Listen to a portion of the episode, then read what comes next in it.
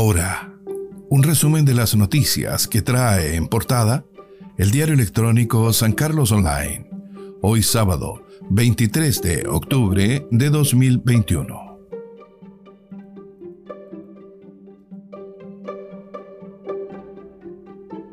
Comillas, se necesitan 26 votos, ya hay 24 comprometidos, cierre comillas. Con un mensaje dirigido especialmente a los senadores Carlos Montes, PS, y Carolina Goy, DC, debido a que solo faltarían dos votos para aprobar la medida, el diputado demócrata cristiano Iván Flores hizo un llamado a la oposición con énfasis en el apoyo a las pymes y las personas con enfermedades catastróficas, recordando que la posibilidad del cuarto retiro es voluntaria. Ahora, noticias del ámbito local. Detectan fabricación de cecinas con carne de cerdo en mal estado.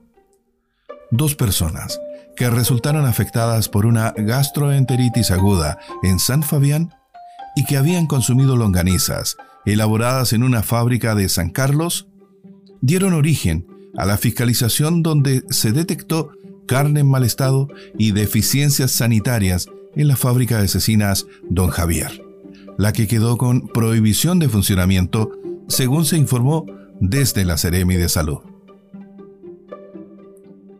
Municipio deberá pagar millonaria demanda en caso grabaciones ilegales. La justicia falló en favor del directivo municipal Mauricio del Río, quien denunció por vulneración de derechos fundamentales debido a la difusión pública de un video registrado al interior de una oficina municipal y donde el afectado y otro directivo sostienen una conversación que fue ventilada en el Consejo Municipal y en las redes sociales. En la sanción del tribunal se considera además el pago de una indemnización de 7 millones de pesos. La conectividad es prioridad en el gobierno regional los principales temas relacionados con la planificación y con el desarrollo desde el gobierno regional de Ñuble fueron abordados por su director, Claudio Martínez Cerda, en entrevista con SC Online en su programa a través del canal de YouTube, Facebook Live y Twitter.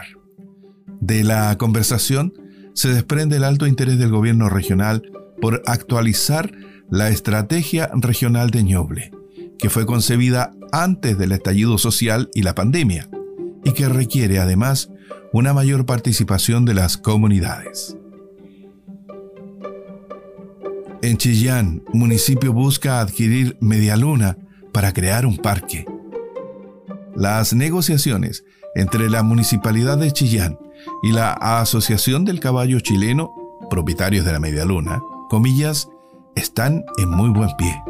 Y si bien aún no hay nada definido, sí puedo asegurar que tras muchos intentos y tratativas, las posturas están avanzadas como nunca antes, cierre comillas, confirmó el alcalde de Chillán, Camilo Benavente.